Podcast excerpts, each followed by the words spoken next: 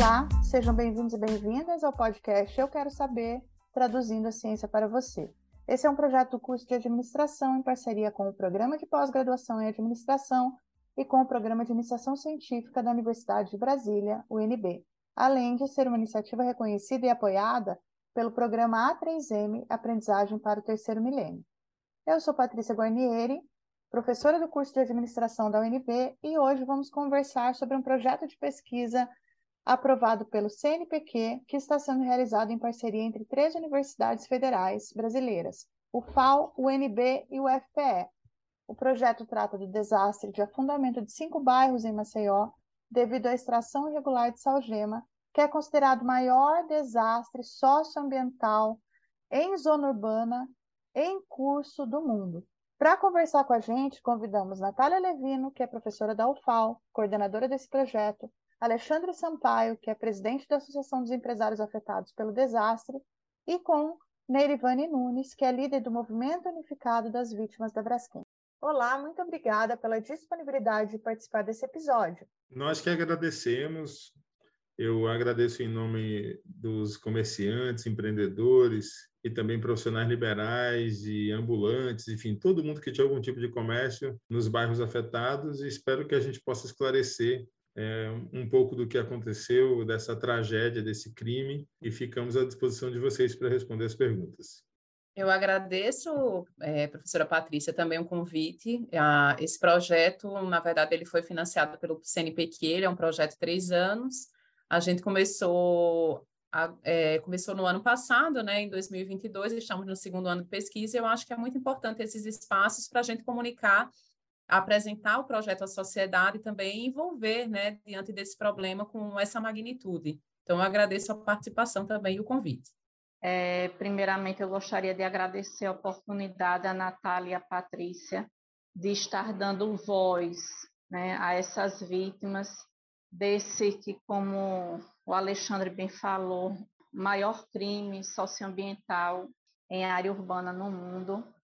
Nós que agradecemos.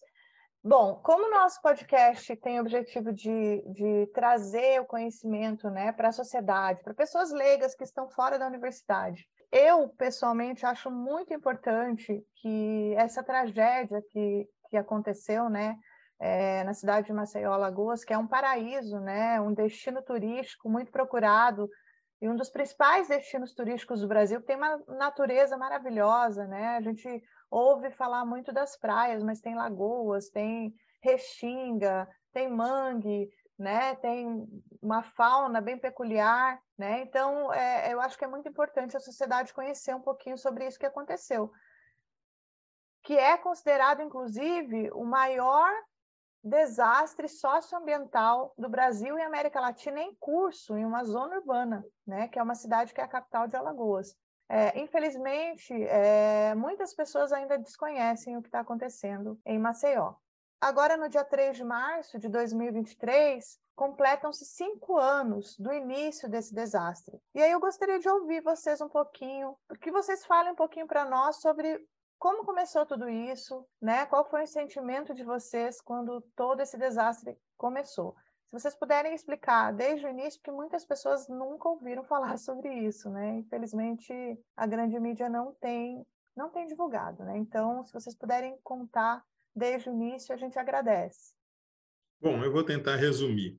Durante quase 40 anos, a Braskem perfurou 35 minas de salgema é, no subsolo da Lagoa Mundaú, e dos bairros do Pinheiro, Mutange, Bebedouro, Bom Parto e um, uma parte do Farol. E essa extração aconteceu sem nenhum critério técnico, completamente fora dos padrões aceitáveis desse processo de mineração. E em março de 2018, houve um, um terremoto de 2,5 na escala Richter, e esse terremoto revelou que, na verdade, o solo desses cinco bairros estava afundando.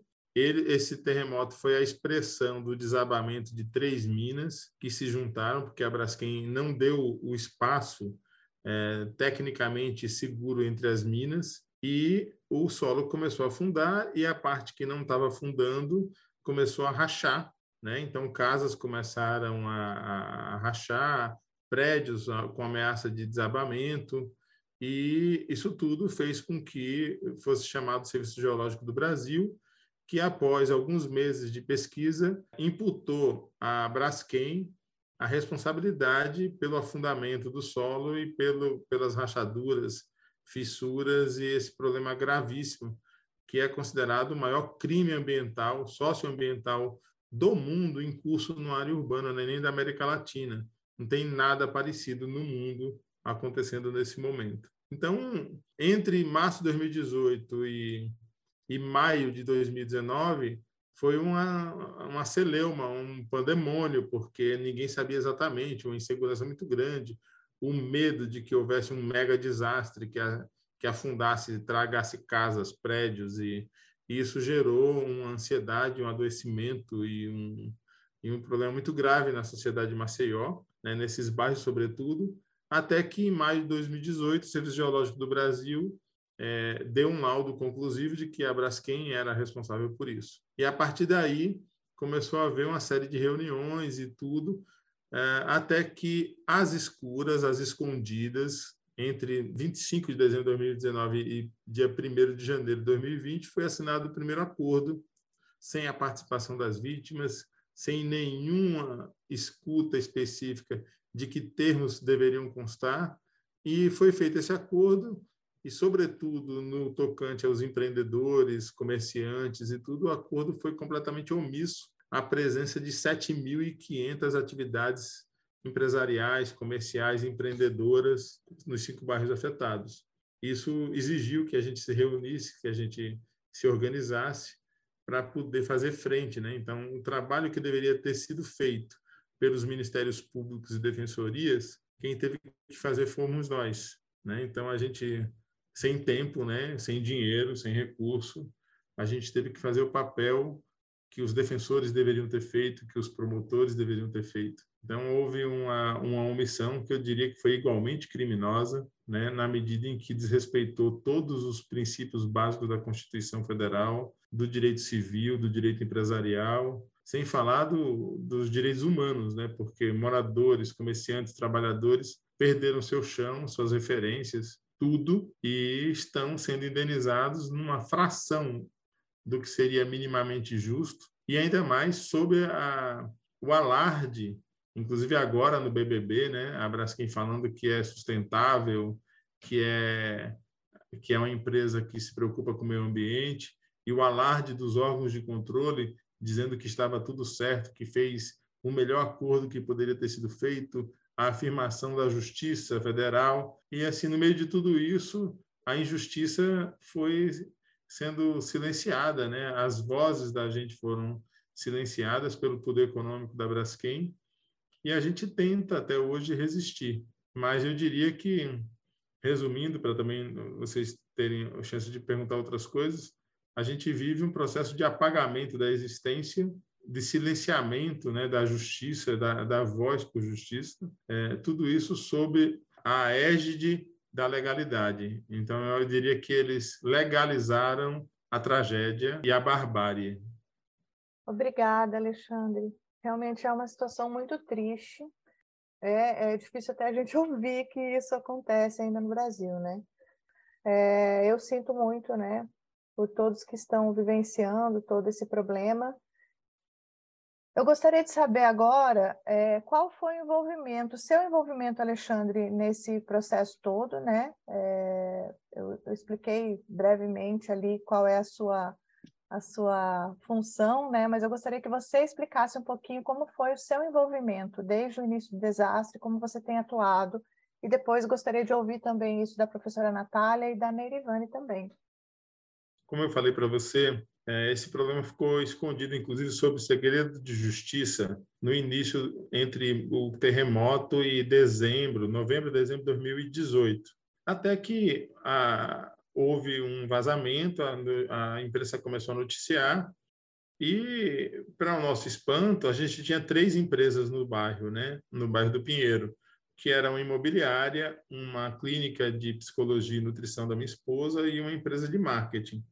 É, da noite para o dia, a gente começou a perder clientes né? Os corretores da gente foram embora e a gente não vendia mais imóveis.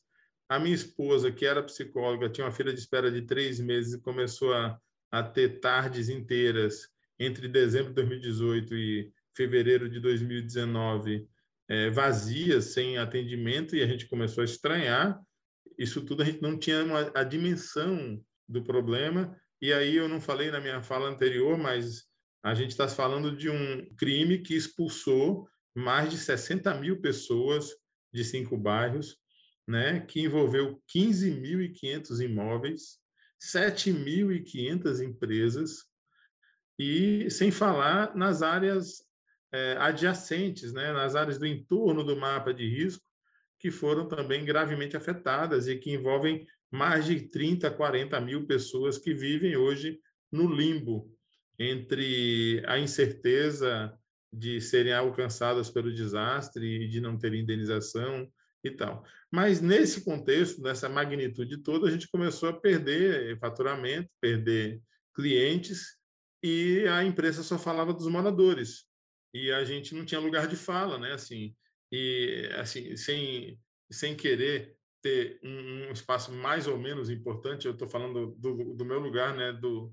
como empresário e como comerciante, é, a gente viu que havia uma é, tanto no acordo como também na narrativa da imprensa não se falava dos empresários, não se falava dos pequenos negócios, do, do dono da padaria, do mercadinho, do cachorro quente, do médico, do da imobiliária, né, da do relojoeiro, enfim, de todo mundo que vivia, é, que cujas vidas dependiam do faturamento dos bairros.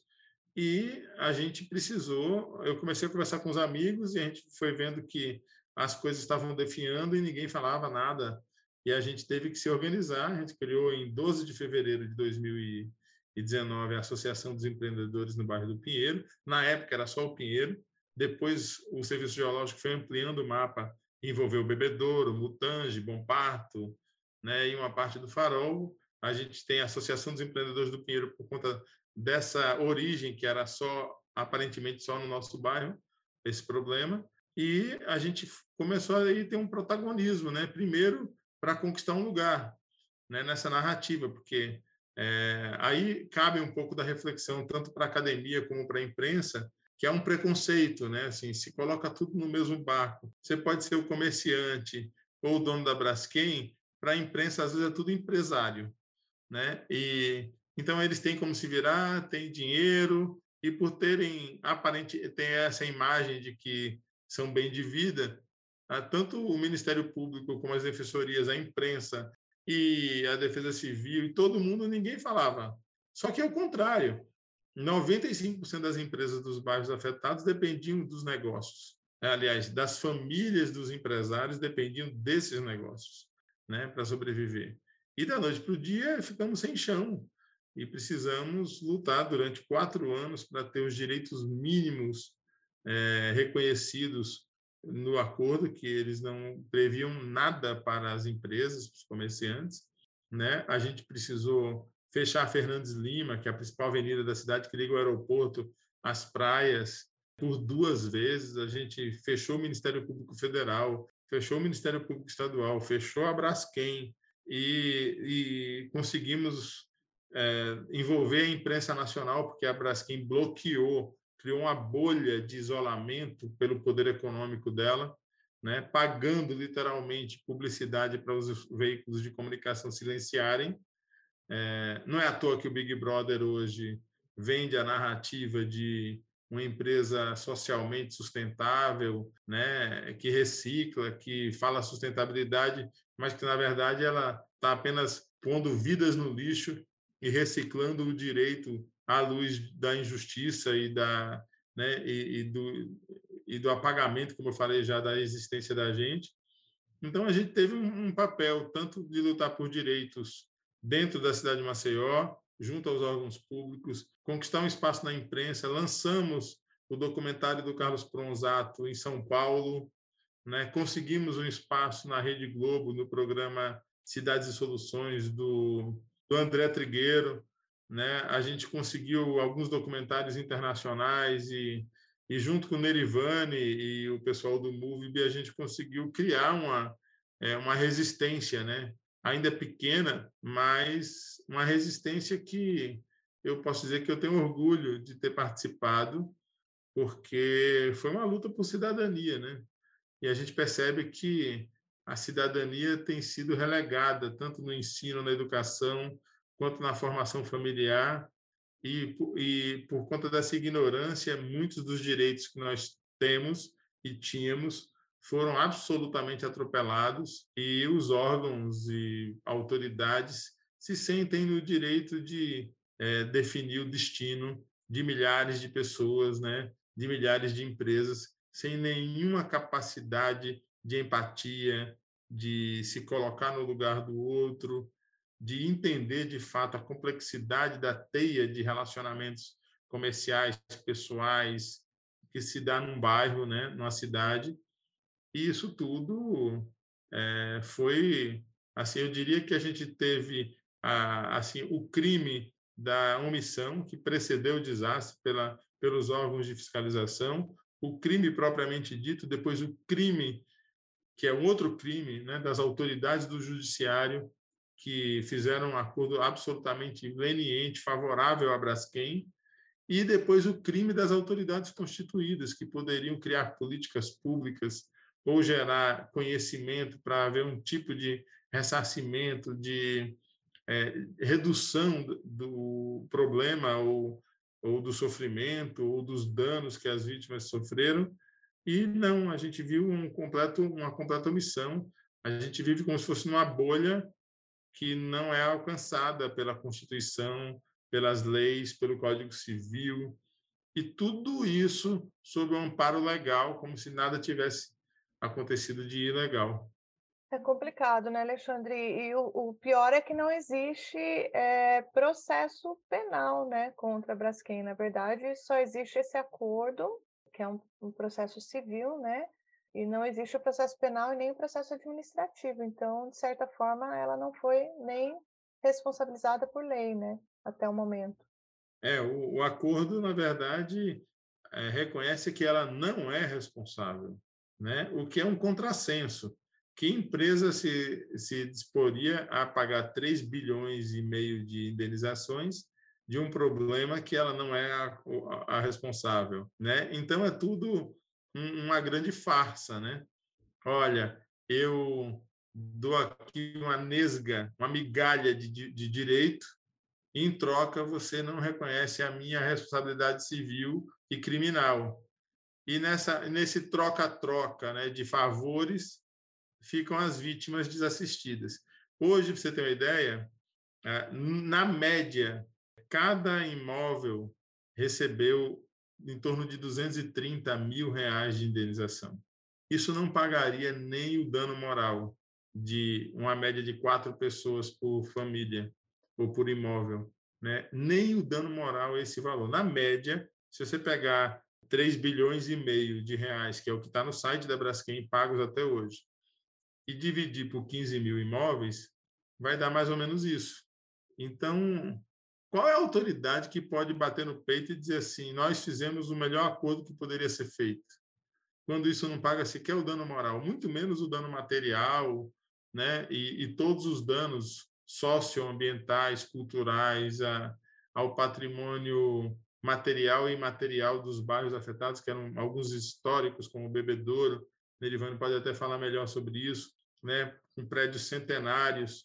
Então, assim, é, é, é desesperador a maneira como se banalizou a barbárie ah, aqui. Mas eu, eu diria que não é por acaso. Né? A gente vive também no âmbito nacional e, e até internacional a banalização né, da barbárie.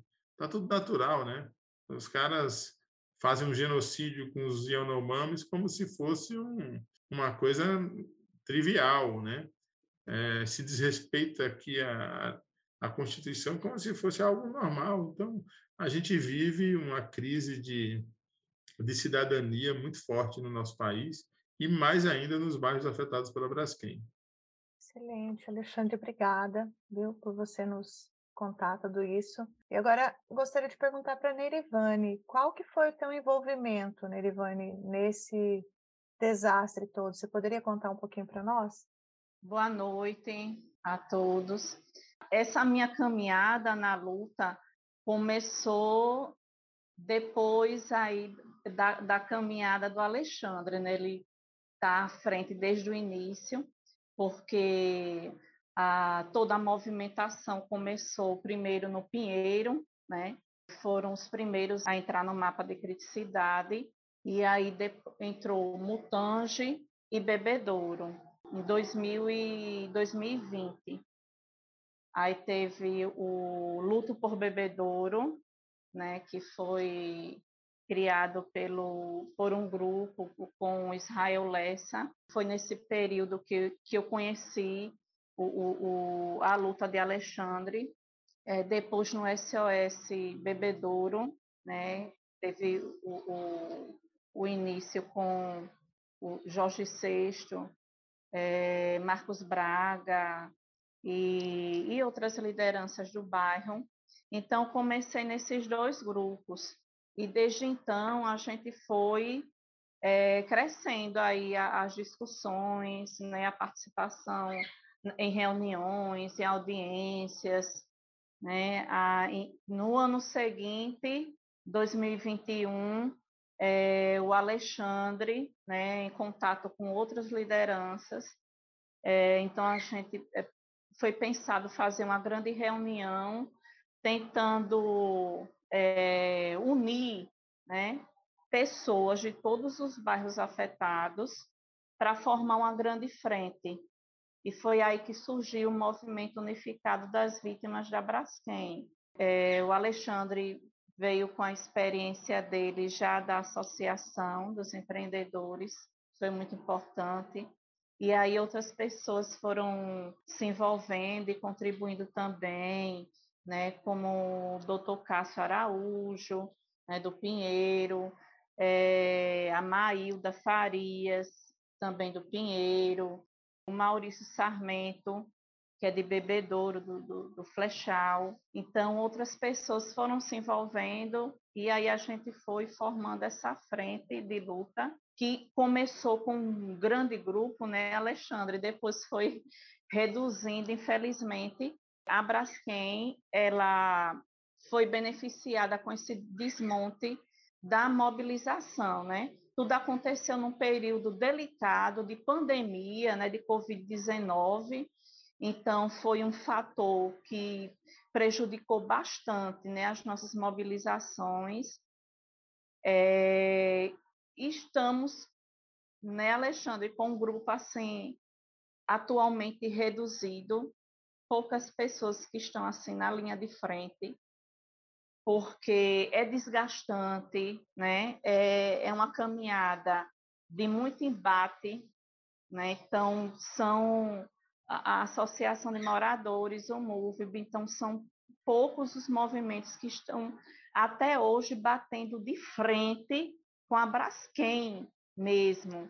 Então, e o tempo todo, né? Batendo o tempo todo, o tempo todo como o Alexandre me colocou, teve momentos fortes de, de luta, mesmo no período de pandemia, né, as mobilizações, né, em frente ao MPF, na Fernandes Lima, é, em frente à Braskem, então foi o último grande ato contra a mineradora, e a partir daí veio o processo né, em cima das lideranças que estavam à frente de, de, desse ato.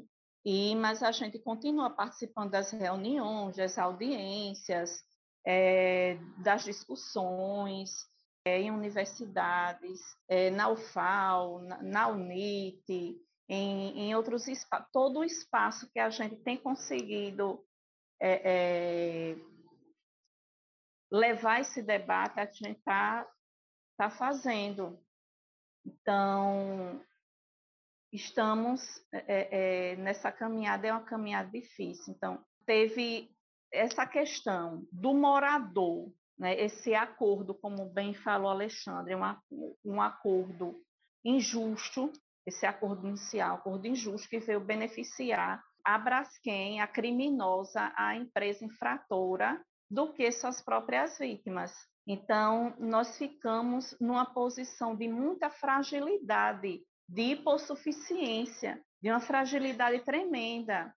Então, quem somos nós, né, para tratar diretamente com uma multinacional, né, com advogados, advogados que conduzem a tratativa que são pagos pela Braskem.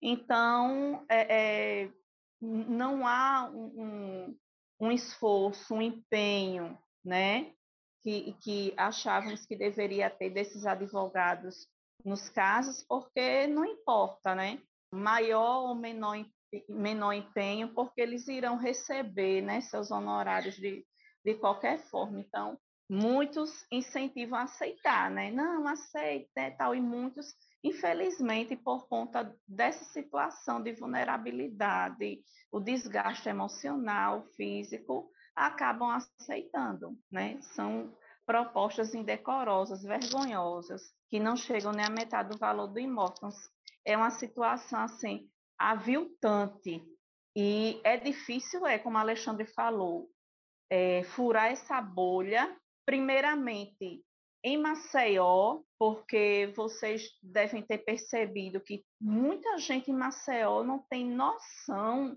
do que está acontecendo aqui.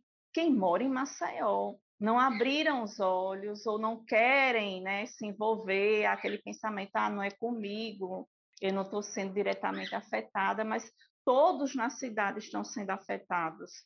Então, direta ou indiretamente, então, foi assim, em pleno coração da capital maceoense, esse crime. Né? Então, furar essa bolha aqui no município, ampliar essa discussão aqui dentro, tem sido um grande desafio, e lá fora, mais ainda.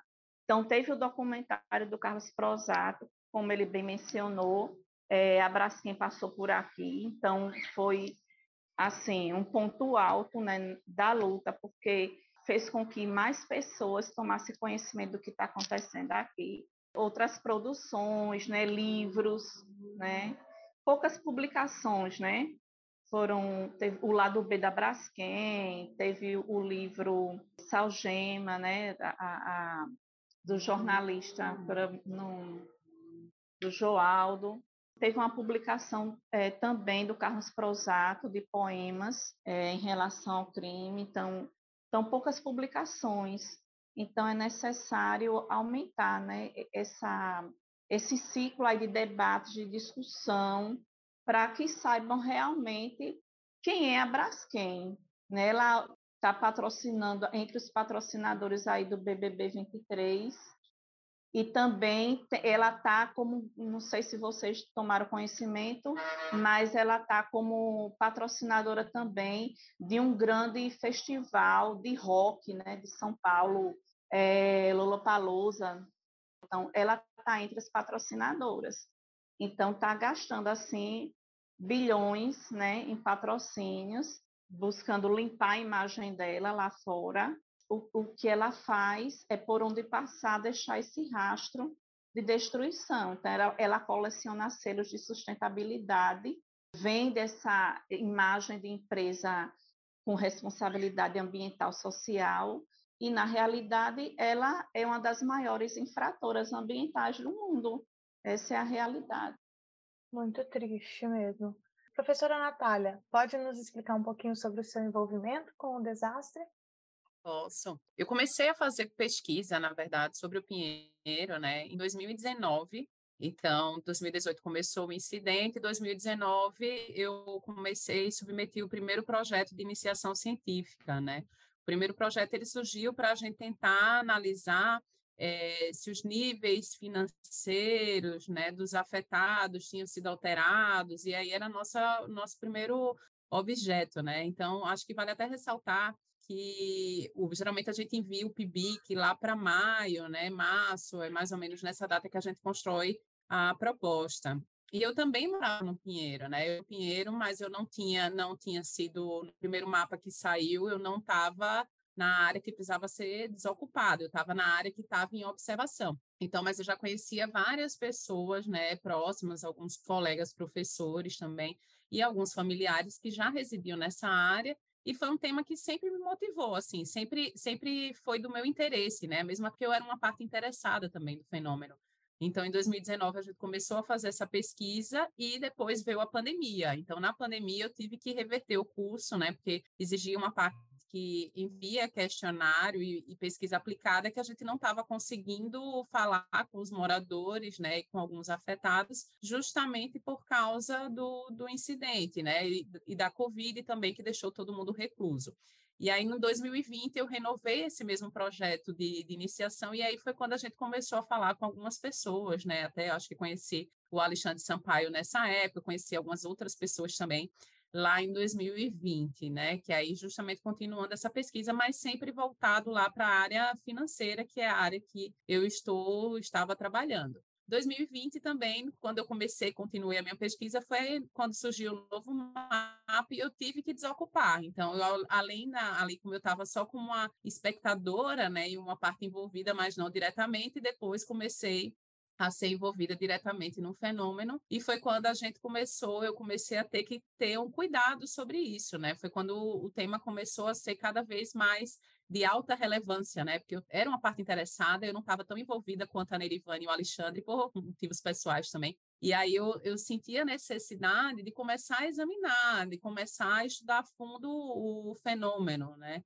E até que saiu o edital do, do CNPq, né? O edital da, do Universal, e eu disse, não, acho que é um tema relevante, é um tema, como a Nerivane falou, que ainda está sendo pouco estudado. Então, se quando a gente faz pesquisas né, no Google Acadêmico, em outras plataformas, a gente observa que ainda tem muito pouca pesquisa, um ou outro artigo falando sobre o tema, né? Tem muitos estudos ainda que estão em desenvolvimento, mas tem pouco material publicado. E aí eu já tenho hoje uns, alguns resultados desses projetos de iniciação que a gente apresentou em alguns congressos, né? Mas a ideia realmente é que a gente continue, né, avançando nessa pesquisa e que a gente tenha o papel de contribuir em termos de ciência realmente, de estar tá divulgando isso, é, trazendo algumas propostas também de soluções, tra tentando trabalhar em termos de políticas públicas, mas o meu envolvimento direto é porque eu sou uma parte que estou ali também, totalmente relacionada, uma parte interessada e que tenho o, o meu papel na sociedade também de achar que a pesquisa ela pode contribuir com não só com o fenômeno, mas também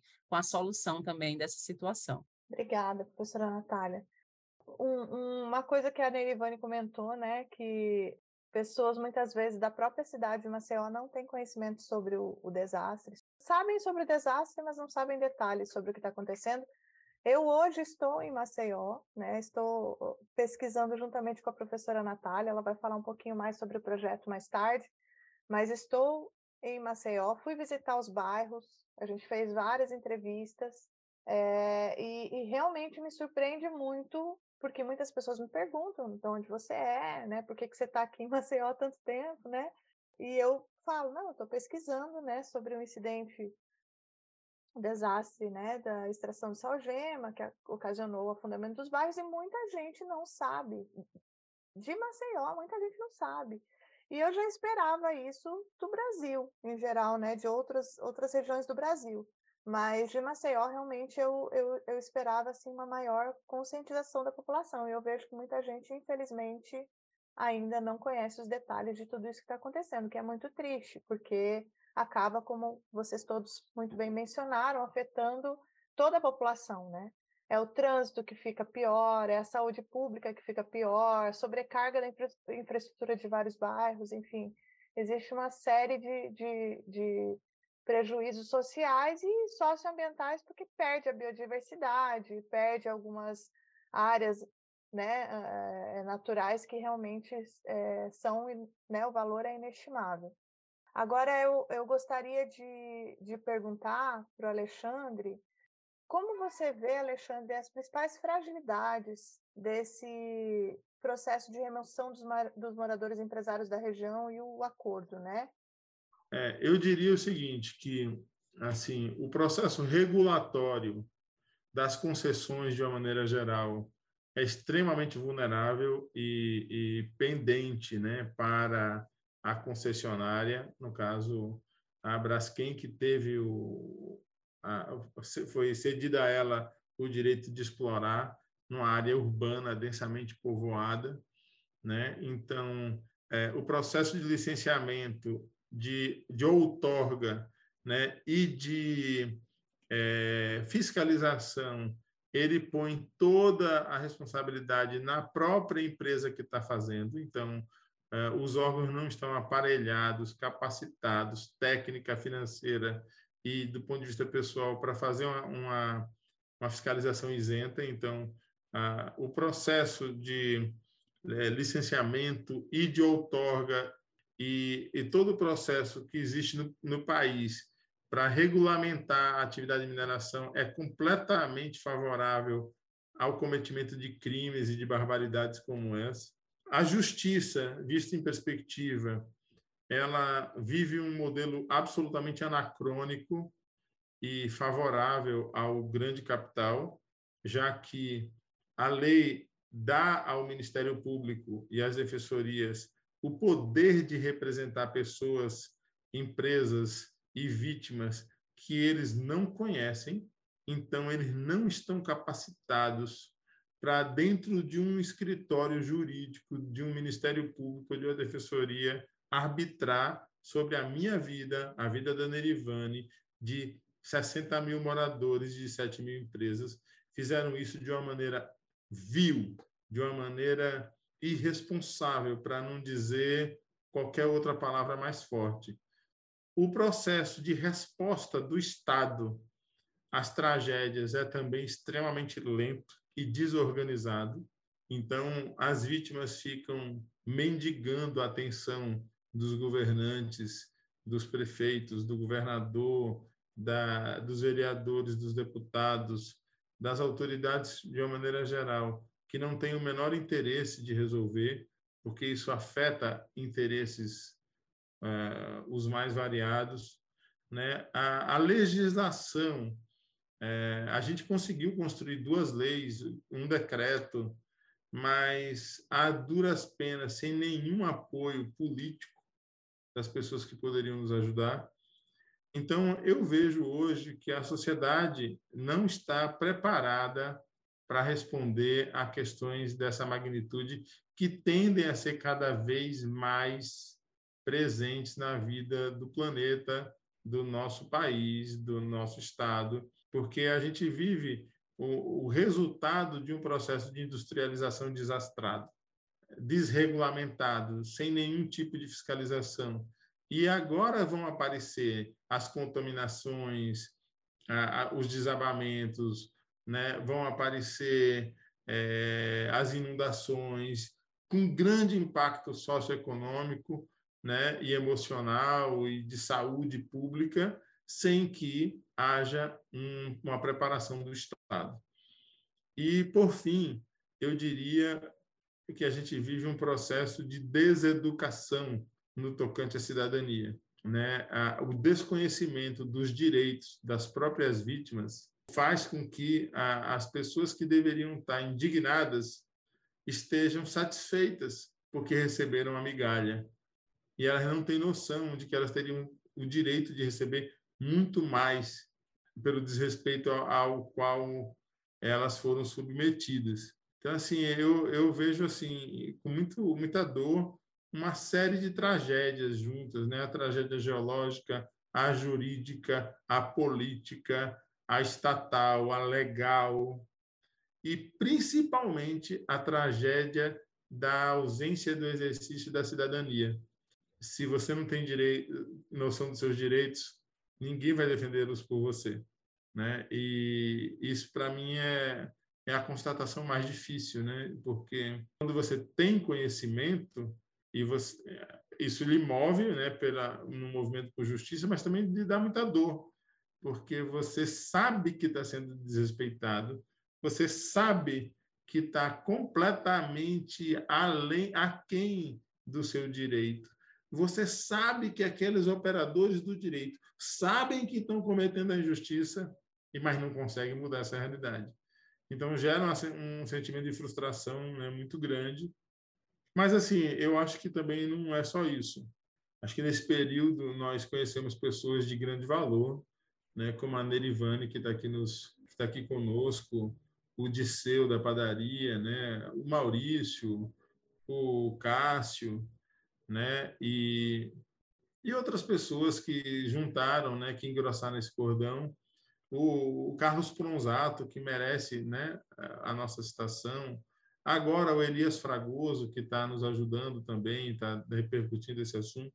Mas, assim, de um modo geral, você conta nos dedos, né? porque, é, ao contrário de muitos que se aproveitaram desse movimento para ter algum, oferecer algum ganho partidário, eleitoral, e assim que acabou a eleição, eles sumiram né, do, do processo, essas pessoas que eu citei seguem, né? Seguem, de algum modo, fazendo a resistência dentro do, do que é possível. Então, eu acho que também tem um lado positivo, né, de você ver a importância da mobilização, de a gente entender que uma sociedade civil organizada é capaz de, sim, enfrentar uma gigante como a Braskem. É, eu posso afirmar que o processo de indenização deduplicou, não que isso significa nada muito extraordinário, mas em quatro anos a gente conseguiu multiplicar por 10 as propostas, pelo menos dentro da nossa associação, que foram oferecidas originalmente pela Braskem até o momento dos fechamentos, embora, de um modo geral, elas ainda estejam três, quatro, cinco no meu caso, foi quatro vezes. Eu recebi a minha indenização, né? Foi quatro vezes menos do que a gente tinha direito. E eu fiquei assim: se eu não for agora, eu vou esperar 20 anos. Eu já entrei com, graças a Deus, nunca entraram contra mim na justiça, mas eu já tenho algumas ações em que eu sou autor e algumas têm 20 anos e eu nunca recebi, inclusive transitado e julgado ao meu favor. Né? Então, com essa experiência, você vai fazer o quê? Você vai é, esperar morrer para receber uma indenização? Então, é, é essa arapuca né, que, que eles armaram para a gente e que a gente caiu nela, porque não tem outra, outra forma de escapar a não ser seguir lutando e tentar reverter mais tarde essa ação. Mas, de um modo geral, eu acho assim que a gente viu a importância da luta, a gente viu a importância da academia, embora um pouco tardia no processo, tem se revelado fundamental, né? porque sem a academia pesquisando, sem a ciência né? É, com a sua metodologia, é, criando conhecimento para essa, é, para essa tragédia não se apagar, a gente teria a repetição dela inúmeras vezes, sem que é, a história das vítimas, nas suas nuances econômica, social, emocional, né, de saúde pública fosse contada. Então, eu agradeço, é, Patrícia, a Natália, a Nerivane, o trabalho de vocês, e eu vou ter que, infelizmente, sair. Espero que repercuta bastante esse podcast e que é, os brasileiros que ouçam esse, venham ouvir esse podcast, se sensibilizem e se conscientizem da importância de lutar por cidadania, de se organizar. Isso não é coisa de esquerda ou de direita, isso é processo civilizatório e que a gente rume em direção à, à civilidade, porque o mundo está na barbárie de novo. Obrigada, viu, Alexandre? Obrigada por, por se expor e falar mais uma vez sobre o tema. Com certeza vai sensibilizar muita gente. Muito obrigada. Agora eu gostaria de saber da Neirivane, qual que é a sua opinião, Neirivane, acerca também dessas fragilidades desse processo de remoção, falando aí na visão dos moradores mesmo, né, de vários bairros, a fragilidade tanto da remoção como também desse processo de acordo, né, que foi que foi firmado e como vocês comentaram, existem problemas, né? Você poderia nos contar um pouquinho? Sim, é, as fragilidades elas partem principalmente desse primeiro acordo firmado entre a Força Tarefa e a Braskem, porque é justamente esse acordo que vem norteando todo o processo, né, fazendo parte de toda a condução do processo até então. Como eu falei, assim, é, é, é um acordo injusto. Qual a maior fragilidade nele? A falta de critérios critérios definidos, critérios que a, a, a atendessem verdadeiramente às necessidades dos afetados. Como foi um acordo que não teve a anuência da população, nós não fizemos parte não fomos ouvidos, era para se ter é, realizado uma escuta. Ah, não, alegam que a questão, período da, é, da pandemia, tá, mas tinha como se fazer uma escuta com representantes dessas comunidades para que se estabelecesse critérios. Porque, como bem o Alexandre falou, só quem foi atingido diretamente por esse crime é que sabe as reais necessidades. Então, a população era para ter sido ouvida e ter sido acolhida o direcionamento, né, os parâmetros aí sugeridos pela própria população. Então, foi tudo feito de forma como que amadora, porque não houve a presença de uma assessoria, como é, nós sabemos que, que houve no caso né, de Mariana e Brumadinho. Então, essas vítimas contaram, né, o, o Ministério Público, né, o Poder Público, nesses outros casos, contaram com uma, uma assessoria, essa assessoria se multidisciplinar, são pessoas de, de, diversas áreas, pessoas com conhecimento técnico, científico, e juntamente com as pessoas das comunidades afetadas, estabeleceram critérios claros para reparação integral dos danos a essas vítimas. E foi o que não aconteceu aqui até hoje não se toca a fundo na questão da reparação integral dos danos, que vai muito além do que a indenização material ou moral. Né? O, a, o valor estabelecido tanto para o aluguel social como para a indenização por danos morais é um valor assim irrisório. Né? Eles nivelaram tudo por baixo então, não houve critério nenhum, nivelaram tudo por baixo, o valor do aluguel de mil reais, que não dá condições de, de muitos manterem o mesmo padrão que, que se tinha antes. Muitas pessoas tiveram, né, estão tendo que tirar do próprio bolso para complementar o valor do aluguel e até para poder cobrir as despesas por conta da mudança de toda a dinâmica de vida. Muitos moravam próximo ao, ao local de trabalho ou no próprio bairro tinha o seu emprego ou tinha sua renda, tinha o seu negócio no próprio bairro. Então toda essa dinâmica de vida dessas pessoas né, mudou completamente. Então o aumento dos gastos foi crescente e, e, e tudo isso não está sendo ressarcido pela Braskem todos esses danos. Não, não está sendo contabilizado. Então, isso é uma das maiores fragilidades desde o início, é justamente a falta de critérios. O MUVB e a Associação dos Empreendedores é, entregaram de forma conjunta um documento à Força Tarefa, que foi um requerimento, foi um pedido de autocomposição. Então, o que é isso? Foi uma proposta da criação de um grupo de trabalho que iria construir parâmetros, né, uma, uma matriz de, de, de danos, né, como foi feito em, em Minas Gerais.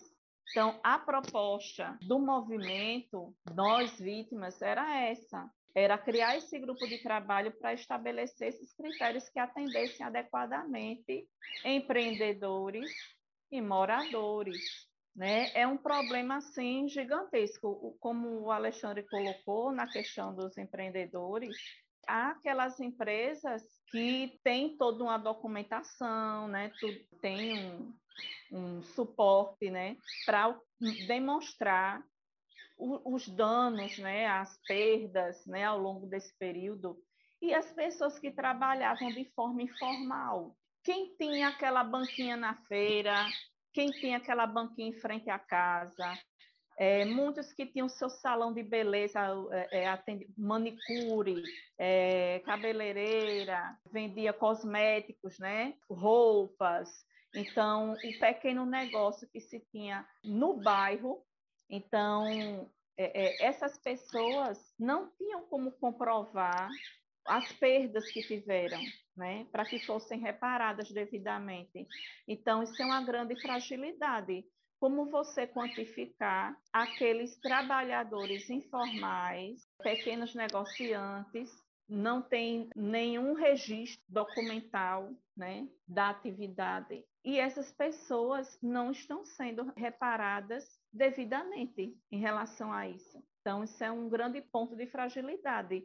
Outra em relação à saúde. Então, um grande contingente de, de atingidos que sofrem com problemas é, psicológicos, é, físicos, né, desencadearam doenças logo após o, o, início desse processo da desocupação, depressão, síndrome do pânico. Algumas pessoas chegaram a tirar a própria vida.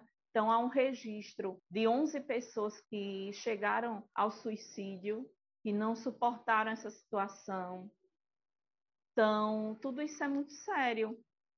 E nada disso está sendo levado em conta. Pessoas que a gente acompanha, que relataram para a gente que até durante as tratativas apresentou laudos médicos, toda a documentação, exames, por conta todo o ocorrido, né, de problemas crônicos, né, problemas psicológicos, físicos, né, que foram desenvolvidos a partir daí. E a Braskem até hoje ela não reconhece, não reconhece esses laudos médicos, esses pareceres. E essas pessoas não estão sendo ressarcidas em relação a isso. É outro ponto de fragilidade. As pessoas que moram, que têm o seu negócio, que quebraram. A, a Braskem é uma empresa que quebrou muitas empresas é, é, é, aqui em Maceió.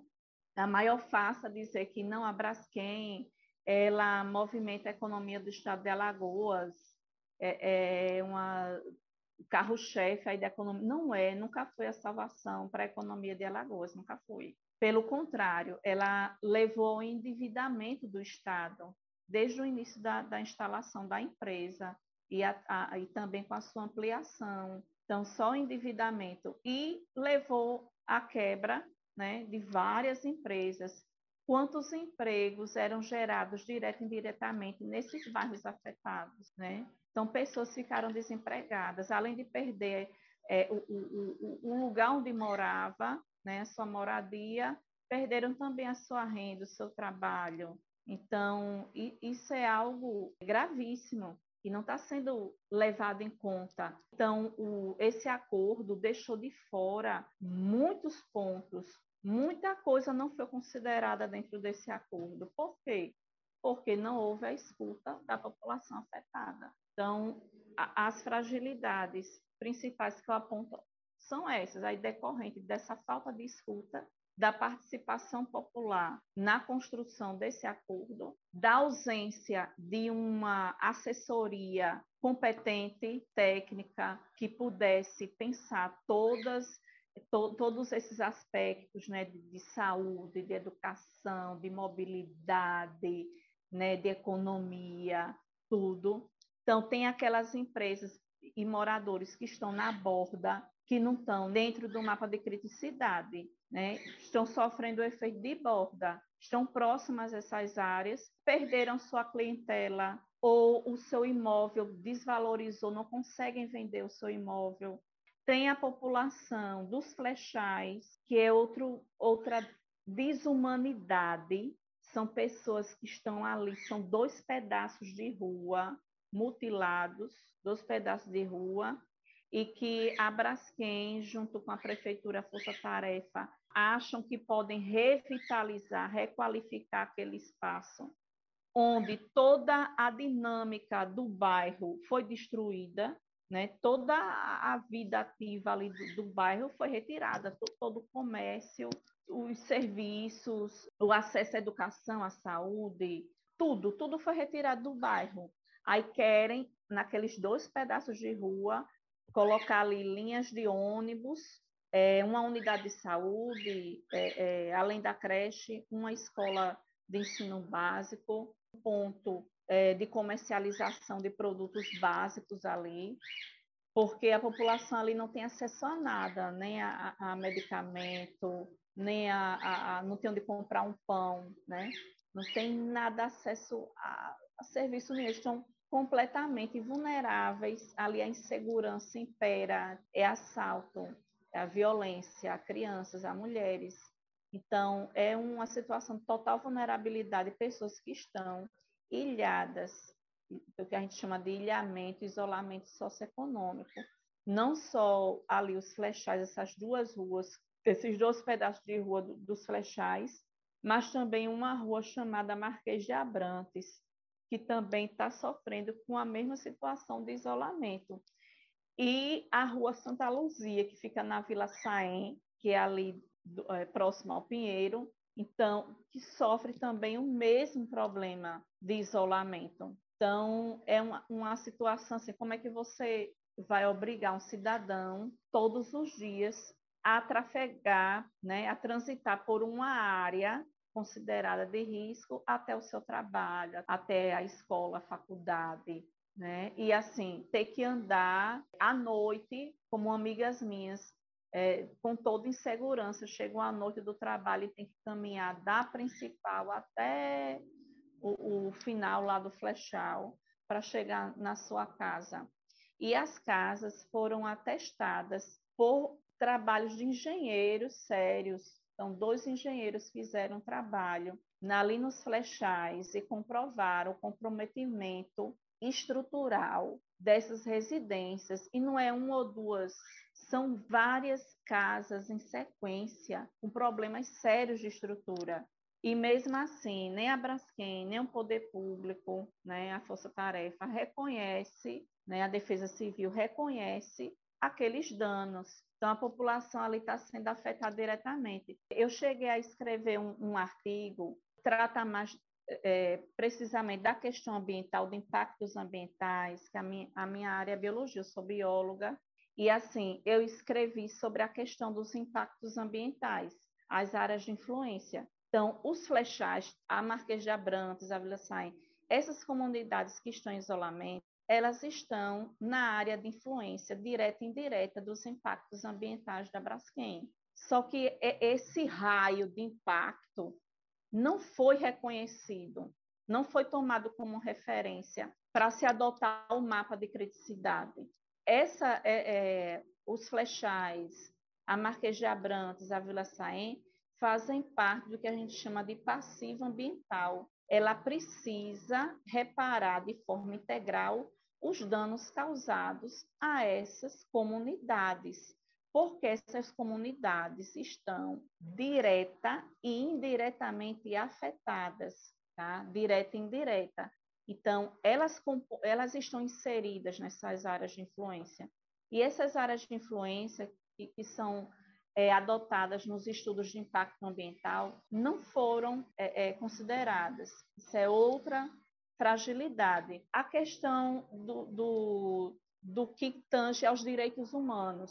Então, há uma violação muito grande dos direitos humanos, individuais e coletivos, em relação a essas comunidades, que precisam também ser reparadas. Não é só além do dano físico, né? Questão do material, tem o dano imaterial, o dano existencial, porque o impacto disso tudo na vida dessas pessoas é algo que vai levar anos.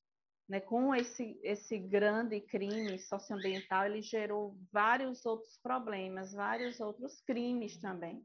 A Braskem, hoje, até hoje, não foi capaz de garantir a vida desses animais.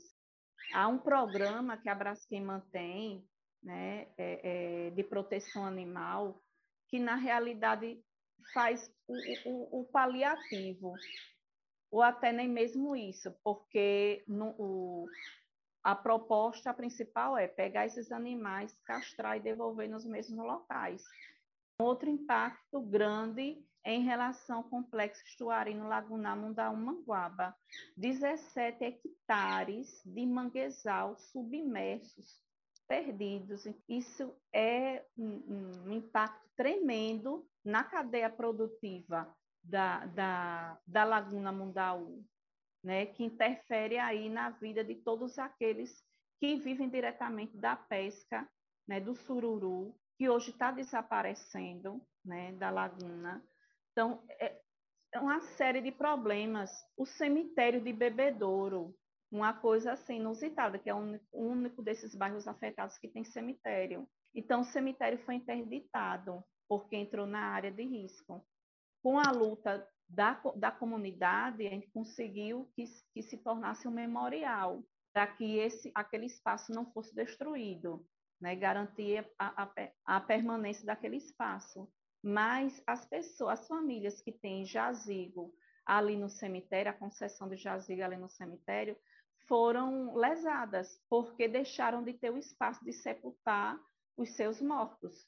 Então, as pessoas estão passando por um constrangimento tremendo, não tem onde sepultar. Muitos estão sepultando numa vala rasa, nos cemitérios já superlotados de Maceió. Não tem espaço mais. É outra questão que a Braskem ainda não conseguiu resolver, de ressarcir essas famílias e a, o próprio município, né? Perdeu um, um, aparelho público importante. Outro problema que estourou agora, que é a retirada de areia para preenchimento dessas 35 minas, de uma área de proteção ambiental permanente, uma área de proteção permanente. Então, é um crime que gerou uma gama de outros crimes. E o sentimento que a gente tem hoje, como o Alexandre bem falou, a indignação, a revolta pela impunidade. Dia 3, 3 de março desse ano, estamos caminhando para cinco anos que todo esse crime veio à tona e ela ainda está impune. Bebedouro, que é um dos bairros mais tradicionais de Maceió, né, que conta a história da cidade de Maceió, ele reunia vários grupos folclóricos, né? Folguedos, Pastorio, Guerreiro, Coco de Roda, Coco de Embolada. Então, esses grupos eram muito ativos no bairro de Bebedouro. E como essas pessoas né, se deslocaram para locais diferentes, né, bairros diferentes, né, foram pulverizados, né, então tem comprometido muito né, a continuidade desses grupos. Então, é uma perda muito grande que a gente está tendo né, de, desse bem cultural. Né? E é assim, é um dano irreparável. São grupos que a gente não sabe se vai conseguir ter continuidade, né? reunir novamente pelo menos parte dessas pessoas né, para poder é, não deixar morrer né, esses folguedos, que eram tão, tão, representativos né, do bairro. Então, além disso, né, tem a questão do, dos prédios, né, tem é, é, prédios, a escola, o Colégio Nossa Senhora do Bom Conselho, que tem mais de 100 anos, é, a Igreja Matriz de Santo Antônio, também centenária, tem vários é, imóveis ali que relacionados à história de Maceió ali é, é um, um, sítio né, histórico. Alguns imóveis são tombados pelo patrimônio histórico e outros não, mas que merecem também, precisam ter esse cuidado. Quando é, qualquer um passa por ali pelo bairro e vê aqueles tapumes né, de metal é, cercando esses imóveis, né, ali as ruas, é, não imagina o que está por trás. Né? Algumas vezes a gente buscou olhar, a, a, gente, infelizmente, o que a gente vê, que a gente constatou, é que os prédios não estão, esses prédios históricos não estão recebendo o devido cuidado, não está tendo a manutenção necessária. E a gente sabe que esses imóveis né, é, antigos se não tiver uma manutenção, cuidado, né, ele vai se desgastando, né, cada vez mais, né, e de maneira rápida, sem ter a manutenção. A gente passa a ver aqueles tapumes ali não imagina, né, a, a, por exemplo, o solar dos Nunes Leite, que fica na praça, né, é, da, da igreja né, de Santo Antônio, é, a Praça Lucina Maranhão, ali o solar ele está com a estrutura muito comprometida. Então é só a gente ver, observar assim como o, o, os grupos folclóricos, né, esses também estão comprometidos né, na, sua, na sua existência. Né? A gente não, não tem certeza se a gente vai poder ter novamente esses folguedos, essas pessoas reunidas, né?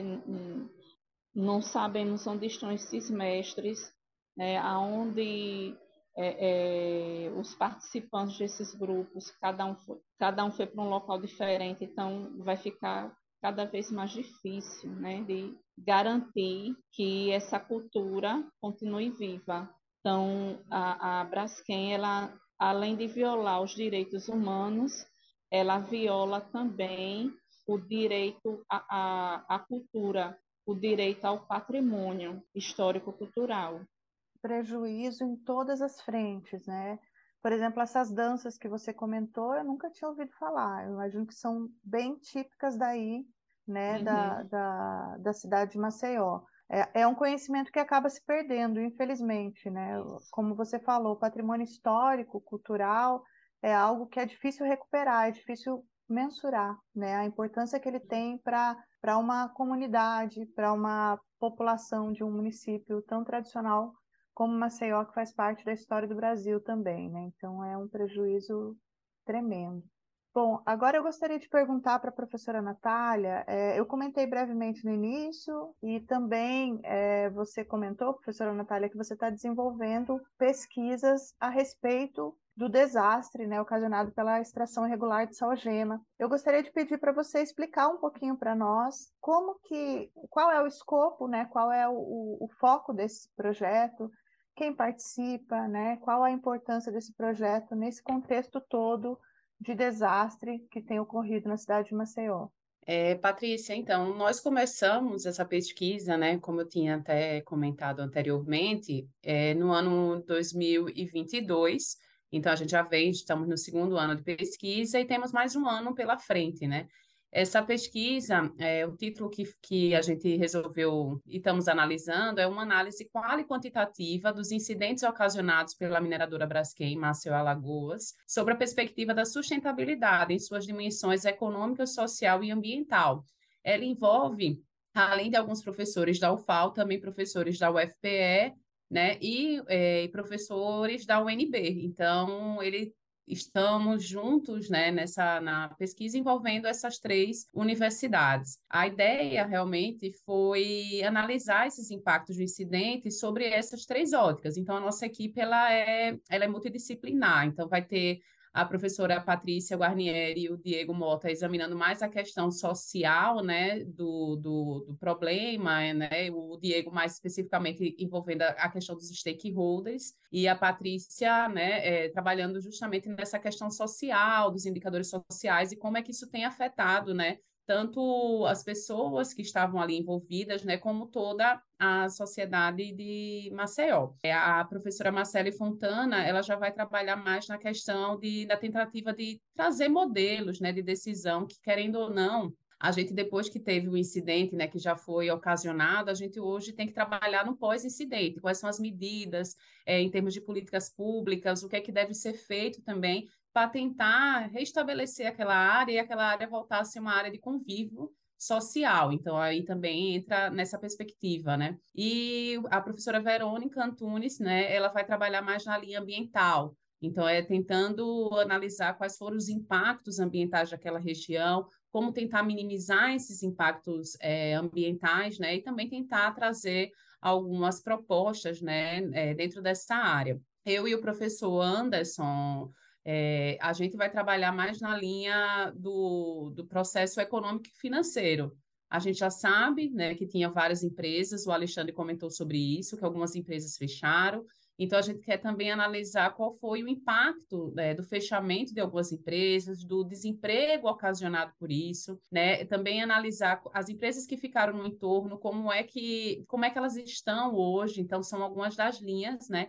Que a gente pretende trabalhar é, nesse projeto. Então, a gente também está examinando hoje, a gente tem alguns alunos de pós-graduação também já envolvido, né? Uma aluna específica trabalhando sobre essa questão das empresas, como é que elas estão sobreviveram, né? E aí um limitante que a gente tem é dados, né? Porque a gente não tem dados que estão sendo disponibilizados, né? A gente não todos os dados que foram organizados são organizados pela própria Braskem e a gente está numa luta né, aqui para tentar ter alcance a, a, esses dados, a acesso, né? Então a gente está tentando todas as tratativas para tentar fazer com que essa dissertação aconteça, mas realmente a gente está com essa dificuldade. Um outro aluno também, que é um outro, outro fato que a gente também observou, né, então já é conhecimento, é que teve uma elevação é, do, do nível de preços dos imóveis aqui pelo, pelos, pelo afundamento dos bairros e por você ter que deslocar essas famílias que tiveram que sair. Então, a gente também está analisando a questão do déficit habitacional, que já existia na região e como é que esse déficit é, foi distribuído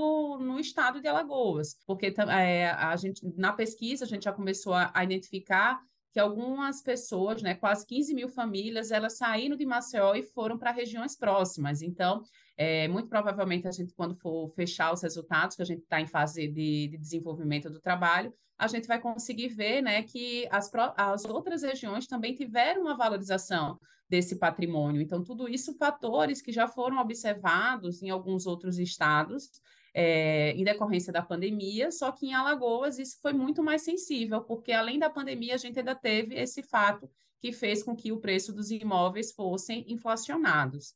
E a outra linha que também a gente está tá, tá analisando é já também na linha dos impactos ambientais, né? Só que tentando propor, né, é, mensurar quais foram esses impactos ambientais e tentar trazer uma, uma proposta mesmo de minimização né, desses impactos. É bem na linha que a professora Verônica está trabalhando e a gente está trabalhando em conjunto é, nessa proposta. Então, isso é, eu só estou comentando alguns dos trabalhos que a gente está desenvolvendo, né? E tem, tem muito mais que a gente espera também estar tá, tá apresentando os resultados, né? No, no futuro breve.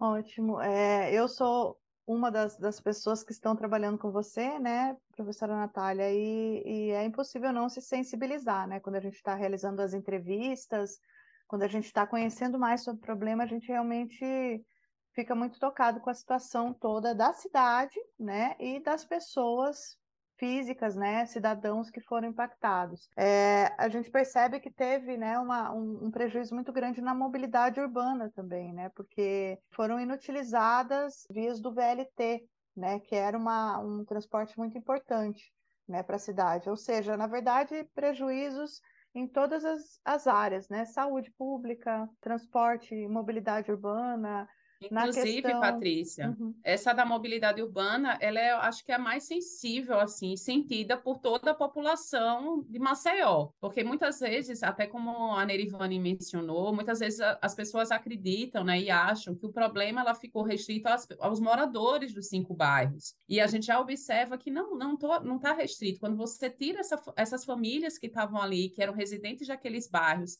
e colocam elas desordenadamente, né, em outras localidades, você você acaba é, impactando outros serviços públicos. Então, escolas que não estavam preparadas para receber aqueles moradores, a gente teve escolas que foram é, que entraram né, nesse, né, é, tiveram que ser desocupadas porque tinham rachaduras e estavam em áreas de risco. A gente tem o próprio transporte público que teve que receber essas famílias, né? A gente tem problema de trânsito, né? Porque a gente tinha uma zona de escoamento da população, né? Que utilizava o próprio VLT, mas tem quase 10 linhas de ônibus que foram desativadas. Então, tudo isso, né? É, são questões que acabam impactando toda a, a população de Maceió como um todo. Inclu e, e, também, não, eu ia além, eu acho que impacta também, a, inclusive, as outras regiões próximas de Maceió que receberam essas outras famílias. E isso tudo, às vezes, a gente acaba não, não fica, fica alheio a essa análise, né? A gente acaba muito focando somente na, na população, claro, que foi atingida diretamente, mas a gente tem um problema muito mais amplo ainda, que ainda precisa ser discutido, né, no âmbito de políticas públicas mesmo. É, são os danos diretos e os danos indiretos, né? E tem pessoas que muitas vezes, até a Nerivane comentou, às vezes não, não, não percebem o quanto isso impactou a vida delas na cidade, no município de Maceió e nos municípios vizinhos também. Só que aí, quando você começa a reclamar do trânsito, que ficou muito caótico, né? Aí você talvez você não, não tenha ali a noção exata que o trânsito está caótico, justamente porque se eliminou uma, uma, um trecho que seria muito importante para escoar esse trânsito pela cidade, né? É, você tinha toda uma estrutura, uma, um, né, um, um, ciclo que ocorria de certa forma, né, adequadamente, talvez não perfeitamente, porque a gente sabe que as cidades brasileiras têm vários problemas, né? Então a gente tem problemas de saúde pública, de educação, de transporte público, mas pelo menos atendia, né, de uma forma um pouco mais adequada do que atende agora, né? Então uh, o maceioense sem dúvida sofreu demais. Outro detalhe muito importante que você comentou, professora Natália, foi a questão dos imóveis, né? Então, pessoas que estavam nesses bairros, essas quase 60 mil pessoas, não tem uma estimativa exata, justamente porque nos faltam dados, né? Que estão concentrados com a Braskem, a gente está tendo um pouco de dificuldade para conseguir. Essas pessoas que saíram injetaram um dinheiro, né, das indenizações que foram pagas no mercado. Isso fez com que houvesse uma maior demanda por imóveis, né? tanto por aluguel como também na compra de imóveis. Isso faz com que, aumentando a demanda, você aumente o preço e diminua também a oferta. Por outro lado, pessoas que talvez não tenham se mudado na cidade por conta do desastre, acabam também sendo influenciadas, porque elas vão ter que pagar valores mais altos para morar de aluguel ou na compra de imóveis. Ou seja, teve esse aumento exorbitante nos imóveis de Maceió né? E também nas regiões vizinhas por conta desse desastre. Então atinge toda a população, né? Não somente aqueles claro. diretamente afetados. Então é, é realmente um, um, um, problema bastante grave. E aí eu acho muito interessante o projeto, porque ele, ele se propõe a, a fazer essa análise um pouco mais holística, né? Das três vertentes da sustentabilidade, econômico, social e ambiental. Porque quando a gente pensa em sustentabilidade, muita gente erroneamente pensa só no ambiental. E o, o, o, desastre ele teve impacto nas três vertentes, no econômico, no social e no ambiental. A gente não pode pensar somente em uma vertente sem pensar na outra. Tudo está interligado. E a gente tem que ter esse equilíbrio entre as três vertentes para que a gente consiga fazer com que a cidade de Maceió tenha uma sobrevida né, digna para a população e ao mesmo tempo que consiga ofertar os serviços básicos é, para a população com esse equilíbrio, né? Então o projeto ele tem justamente esse, esse, esse foco que é muito interessante, né? Essa visão mais holística de é. todo, é. todo esse processo, né? Acho que é... vale, inclusive, Patrícia, é, ponderar que a gente não está presa somente, não, não estamos presos somente para analisar o que já está posto, né? Apesar que seria já um, um excelente trabalho, né, de examinar o, o, fato que já que já está lá, né? Até mesmo porque a gente tem escassez de dados, então precisa ser, ser examinado isso também, mas a gente pretende ir além, né? Então, a gente pretende justamente é, propor modelos de decisão, é, trabalhar com questão da, das políticas públicas, o que é que poderia ser feito, né? tentar contribuir, de fato, como você falou, com, com, com mecanismos que possam subsidiar as políticas públicas adotadas pelo Estado, pelo município. Né? Então, quando a gente tenta examinar esses três pressupostos, a gente está indo justamente no que se espera da sustentabilidade, que é garantir né, é, o desenvolvimento econômico, mas de, respeitando o meio ambiente e garantindo o social também, né? Que aí você não pode desvincular uma das áreas, né? Então, acho que, que, é, que é muito nessa linha, assim, da gente tentar trabalhar, né? O que é que a gente está com, com o objetivo e a nossa motivação é justamente a gente estar tá na fase de coleta de dados, é por isso que é muito sensível, né? A gente às vezes conversa com um, com outro, a gente vai extraindo algumas percepções que a gente não tinha percebido de início, a gente vai é, reorganizando, às vezes, algumas frentes de trabalho, porque a gente percebe que algumas frentes são mais são mais necessárias do que outras, né? Ou, ou precisam da nossa atenção no presente momento, mas tentando sempre pensar no futuro, de como é que a gente pode desenvolver essa região, de como é que a gente pode contribuir realmente, porque foi um desastre que afetou é, Maceió como um todo, né? E aí a gente precisa deixar realmente que discutir, né? O que é que deve ser feito naquela região. A, a gente ainda não, isso está muito pouco ainda é, dentro da academia, né, dentro de outras frentes mesmo, tem, tem muito pouco se discutido mesmo como é que a gente vai desenvolver e como é que a gente vai trazer o bem-estar social que era, né, como você falou, podia ser, não está num dos melhores momentos, mas a população ali residiam naquelas localidades e hoje a gente não sabe como é que elas né, foram realocadas e como é que elas estão, né? Se elas estão em bairros, que ofereciam transporte público, conseguiram é, fazer com que suas crianças estiverem né, nas, nas escolas. Então, a gente não tem esse, hoje esse mapeamento, né? Então, a gente também trabalhar nisso é, é muito relevante, né? Acho que a gente tem uma grande contribuição também dentro dessa linha. Muito importante mesmo, professora Natália. Inclusive, você já respondeu em parte o que eu ia comentar sobre a, a contribuição dessas pesquisas né, para a sociedade. Que muito se questiona as universidades, né? Qual que é a contribuição das universidades públicas, principalmente, para o país, né? A gente sabe que, os, que, que as universidades são mantidas com impostos pagos pelos cidadãos. Então, existe aquele questionamento: o que, que a universidade faz para ajudar o cidadão que está pagando impostos para manter essa universidade. Então, uma pergunta que a gente sempre faz para os pesquisadores que vêm aqui né, no podcast falar sobre essas pesquisas é justamente isso: qual é a contribuição? E quando você comentou né, sobre os modelos de decisão e as políticas públicas, acho que fica muito claro isso né, na, no teu ponto de vista. Né? Eu iria além, é que a gente contribui ainda para que é, os, os, os, formuladores de políticas públicas comecem a pensar em situações como essa de acidentes, acidentes, incidentes, desastres que ocorrem pela, pelo desenvolvimento de atividade empresarial, né? É, sob um outro ângulo, né? Começar a ter indicadores sociais, ambientais, econômicos um pouco mais definidos para que esse, o desempenho dessas empresas no, no, no, desenvolvimento das atividades econômicas seja mensurado não somente quando acontece o desastre, mas seja mensurado ao longo da, do desenvolvimento dessa atividade. Né? Existem vários mecanismos, como licença social, que é concedida pela própria comunidade para que é, empresas da, da, do ramo mineral, né, de atividade mineradora, como é o caso da extração de salgema, atuem só que muitos autores, né, muitos, muitos estudos sobre isso acabam sempre focando nessa questão de que falta acompanhamento, falta mensuração desse desempenho da empresa no decorrer da atividade dela. Porque se fosse é, feito esse monitoramento, né, é, com um pouco mais de proximidade, se tivéssemos mais fiscalização, também é importante a gente salientar aqui que no governo que acabou de finalizar, nós tivemos um enfraquecimento né, de todas as instituições responsáveis por fiscalizar né, as questões relativas ao meio ambiente. Então, é, tudo isso é muito importante. E a academia acaba trazendo essa luz a esses aspectos e talvez trazendo até de uma forma um pouco mais didática para a população, né, para a sociedade. Né? Então, interpretando esses dados e trazendo isso de uma forma um pouco mais didática para a população, para que ela possa tomar decisões, os gestores públicos possam tomar decisões, né? E, e, toda a sociedade em si, né? E eu vou avaliar também toda a questão da responsabilidade social corporativa da Braskem nesse problema, né? Então, a, a Braskem tem relatórios de sustentabilidade. Como que ela relata todo esse desastre que está acontecendo, né? Nesse momento que os investidores consideram esses relatórios para tomar decisões de investimento nas empresas do grupo Braskem. Então, eu vou analisar também esses aspectos que têm a ver com a questão social. Então, a gente acaba trazendo luz a, a aspectos que talvez não estejam tão claros para a sociedade.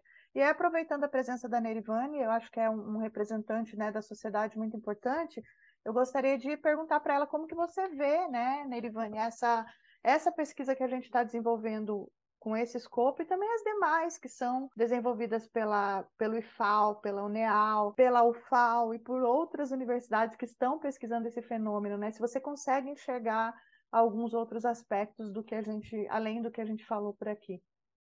É, todas essas pesquisas são de extrema importância.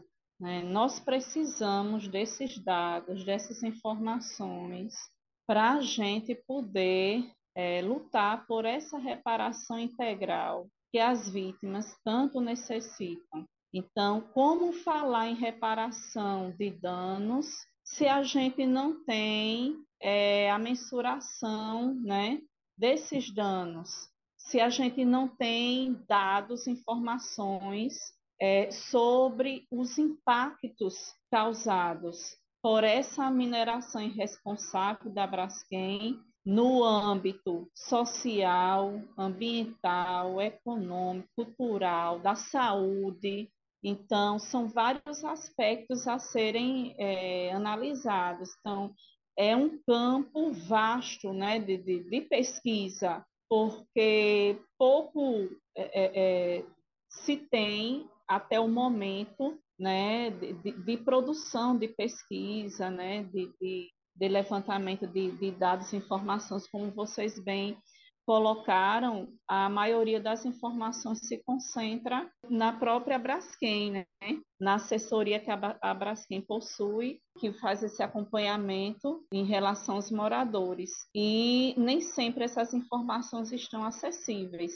Então, nós precisamos, assim, é urgente realmente que se tenha um maior número de, de, de estudos, né, que a universidade é, é, abrace né, é, a cidade de Maceió, né, que a UFAO, FAO, a UNEAL, a UNIT, também tem desenvolvido trabalhos em relação a, a, ao crime da Braskem. Tem o professor Diego Freitas, que tem desenvolvido trabalhos nessa linha tem a FAPEAL, né? A gente divulgou recentemente, está sendo feito um trabalho em relação aos impactos na saúde, né? Do, dos ex-moradores, daqueles que está, estão ainda residindo nesses locais.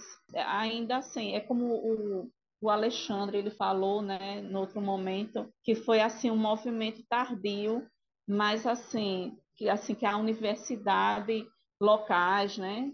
Demoraram, mas que bom que nós estamos tendo esse movimento agora, porque é necessário. A gente não tem como trabalhar reparação integral desses danos se não tiver como base né, esses estudos. Então, nós agradecemos né, todo a, mobilização e esforço dos professores, estudantes né, envolvidos nesses trabalhos. A gente fala de atuação social né, da universidade, a população também precisa estar atenta a um ponto que é crucial para o futuro da cidade de Maceió em relação ao crime da Braskem. Bom, já estamos finalizando o nosso episódio de hoje e eu gostaria de pedir para as nossas convidadas para deixarem uma mensagem final para os nossos ouvintes. Queria agradecer, né, Patrícia, pelo convite. Acho que é, é, muito importante a gente discutir ciência e popularizar a ciência, né? Ainda mais num fenômeno desse, que pela dimensão que ele tem, pelo espaço que ele ainda é pouco discutido pela sociedade, pela relevância que ele tem em termos acadêmicos e em termos sociais, né? Então a gente tentar trazer esse debate, né, popularizar esse debate, ele é extremamente crucial para esse momento. É, acredito que a gente começou agora, né, a, a partir de, de, trazer os dados, levantamento de dados. Eu acho que a gente ainda vai discutir muito esses resultados, ainda vão ter muitos desdobramentos para a pesquisa. E acho que canais assim que a gente consiga, né, popularizar essa informação, trazer essa linguagem é, aplicada para a população é sempre muito muito ética, né? Então eu queria realmente agradecer esse espaço, dizer que é, quando tivermos resultados, eu acho que é um canal para a gente vir aqui também trazer esses resultados, mostrar quais são as contribuições do, do trabalho, quais são os achados que a gente vai tendo, né? Porque aí a gente pode contribuir realmente com toda a comunidade de Maceió e acho que é um tema que também, né, como a gente, como você mesmo falou, que não vai só para contribuir com o fenômeno que aconteceu nos cinco bairros afundados, mas ele também pode servir de modelos para que outros casos como esse não aconteça no Brasil e em outras localidades. Primeiramente, eu queria agradecer né, a oportunidade à professora Natália, à professora Patrícia, de estar dando voz né, a essas vítimas da Braskem, e também pedir a todos aqueles que estão vendo, né, estão acompanhando esse material, que possam procurar saber mais sobre as ações de Abraskem, sobre o que está por trás dessa suposta sustentabilidade que ela vende. Assista um documentário do Carlos Pronzato, está disponível no YouTube, a Braskem passou por aqui. É um trabalho assim importantíssimo para se entender de forma assim mais direta como tudo aconteceu e que as pessoas não permitam que a injustiça se normalize, que se normalize a violação de direitos. Não se calem diante das injustiças. não pense nunca, ah, não é comigo, eu não tenho nada a ver com isso. Se envolva, procure saber, procure se informar, nos ajude, divulgue todos os materiais disponíveis né, so, sobre, sobre o crime da Braskem Maceió. Né? Então, todos que estão escutando, que estão acompanhando, são agentes multiplicadores, né, para a gente conseguir furar essa bolha e mostrar para o Brasil, para o mundo, o que realmente a, a Braskem tem feito, a destruição que ela tem promovido. Queridos ouvintes do Eu Quero Saber, chegamos ao final de mais um episódio. E para quem quiser saber mais sobre o assunto, deixamos alguns links na descrição desse episódio. Obrigada pela companhia de todos e de todas, e até o próximo episódio do Eu Quero Saber, traduzindo a ciência para você.